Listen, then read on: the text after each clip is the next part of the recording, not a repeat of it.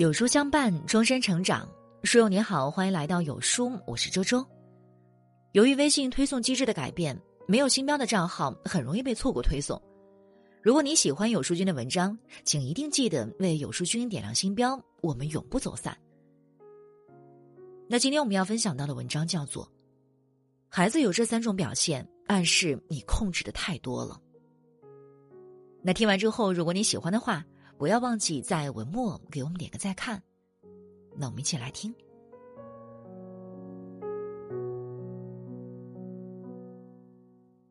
前几天看到一个话题：父母掌控欲强对孩子影响有多大？很多网友被戳中了痛点，讲述自己被父母控制的经历。偷看日记、翻柜子是基本操作，和朋友出去玩也要跟着，还口口声声说为了我好。我妈连我穿什么都要控制我，她觉得不好看的直接说难看死了，她觉得好看的非要给我买，根本不在乎我自己的想法和意愿。二十七岁的大男人出个门依然被父母问个底朝天，选择恋爱对象也由不得自己，觉得自己真的对未来不抱任何希望了。老话讲，养儿一百岁，长忧九十九，反映出为人父母的普遍心理。家长总是放不下那颗担忧的心，从孩子的衣食住行到成长路上大大小小的问题，都忍不住插手，为孩子安排好一切，乃至替他们做选择、做决定。如果家长没把握好这个度，不懂得随着孩子的成长调整教育方式，就容易越界，把爱变成了控制，对孩子造成负面影响。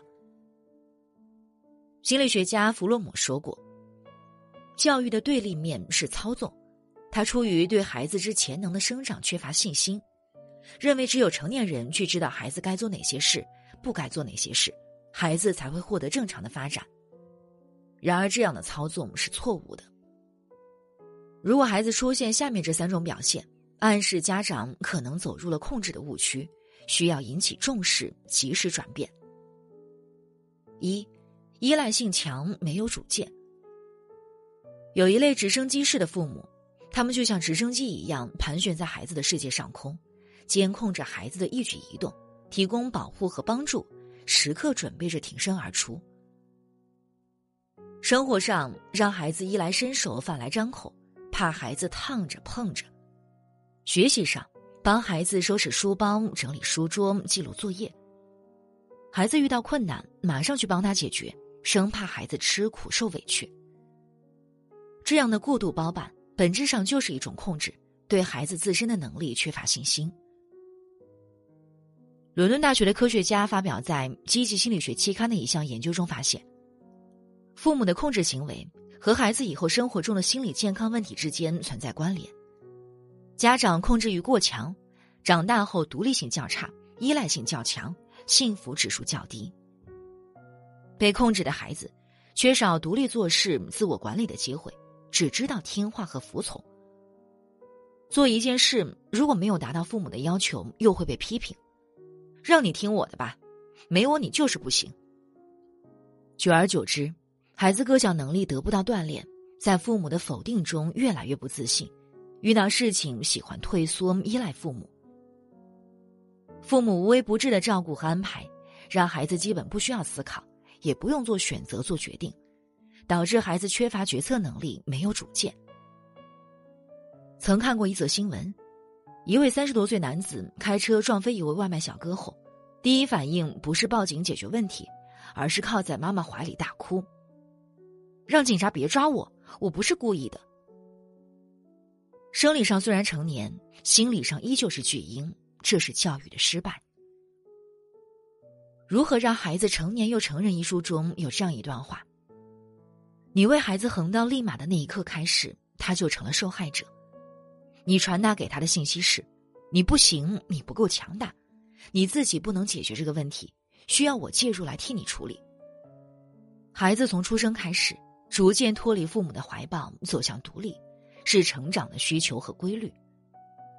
家长只有满足孩子独立的需求，他才能成长为心理健康、人格健全的人。随着孩子长大。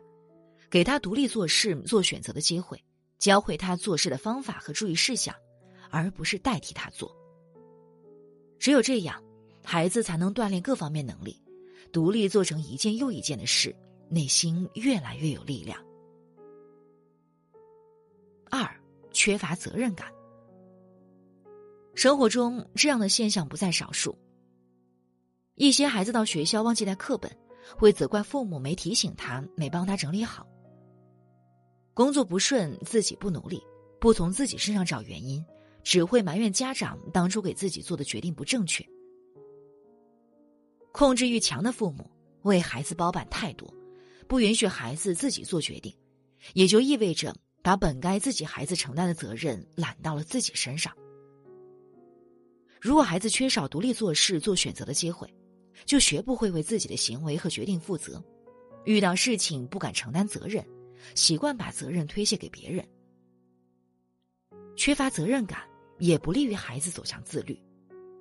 著名教育家苏霍姆林斯基说：“不能总是牵着他的手走，而还是要让他独立行走，使他对自己负责，形成自己的生活态度。”只有当孩子拥有一定自由的空间，可以自主选择和执行时，才有机会培养起责任感。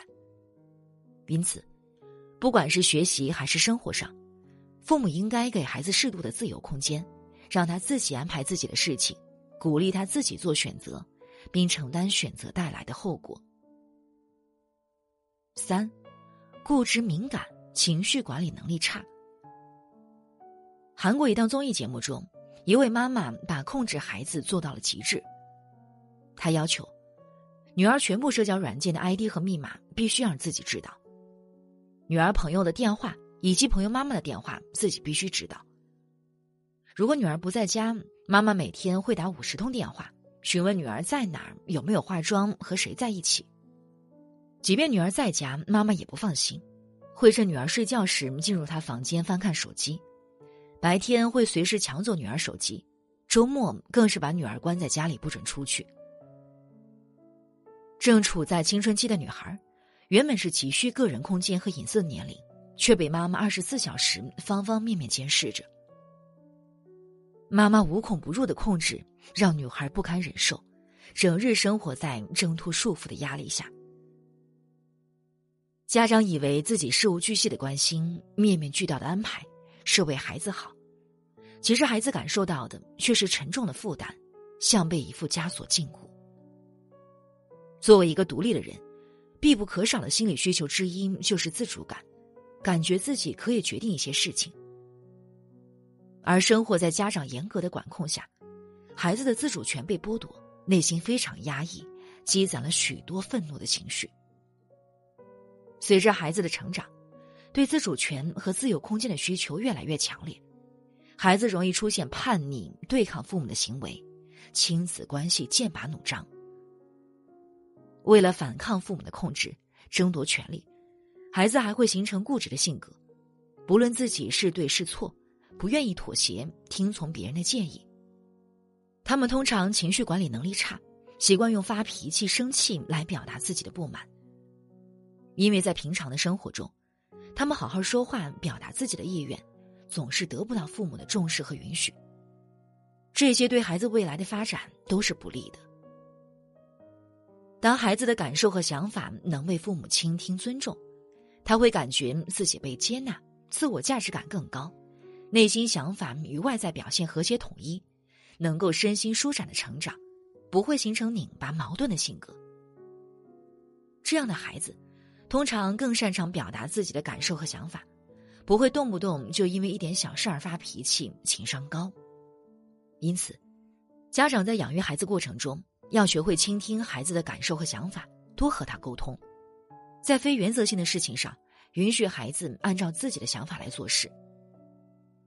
即便孩子做出的选择没那么好，他能从中产生思考和收获，积累宝贵的经验，这是孩子成长必经的过程。四，能够自己做主的人生才是孩子最想要的。文章的最后呢，分享一则视频，大家可以点击文中的链接来收看。六岁的女孩被妈妈规划未来要成为世界冠军，每天严格按照妈妈设置的时间表来训练学习，表现不如意时，得到的只有指责与否定。妈妈的严厉和压迫感，孩子无助和痛苦的眼泪，让我们不禁对这样的教育打出一个问号。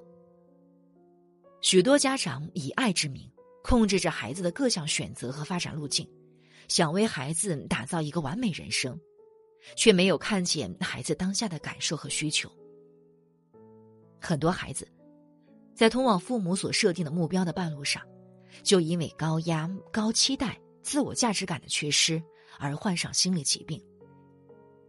还有的孩子，为了争取人生的选择权，走上了反抗父母、逃离家庭的道路。控制欲强的家长，根源往往在于自身缺乏安全感，内心充满恐惧，于是对孩子抱有强烈的期待，只能成功不能失败。这种执念让他们极度焦虑，因此，家长克服控制欲的关键，在于从自身下功夫，放平心态，通过实际行动解决问题，努力提升自己，创造自己想要的生活。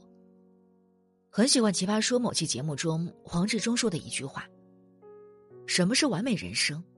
那就是在人生的时时刻刻，尽可能的保有最多的选择权。”为人父母。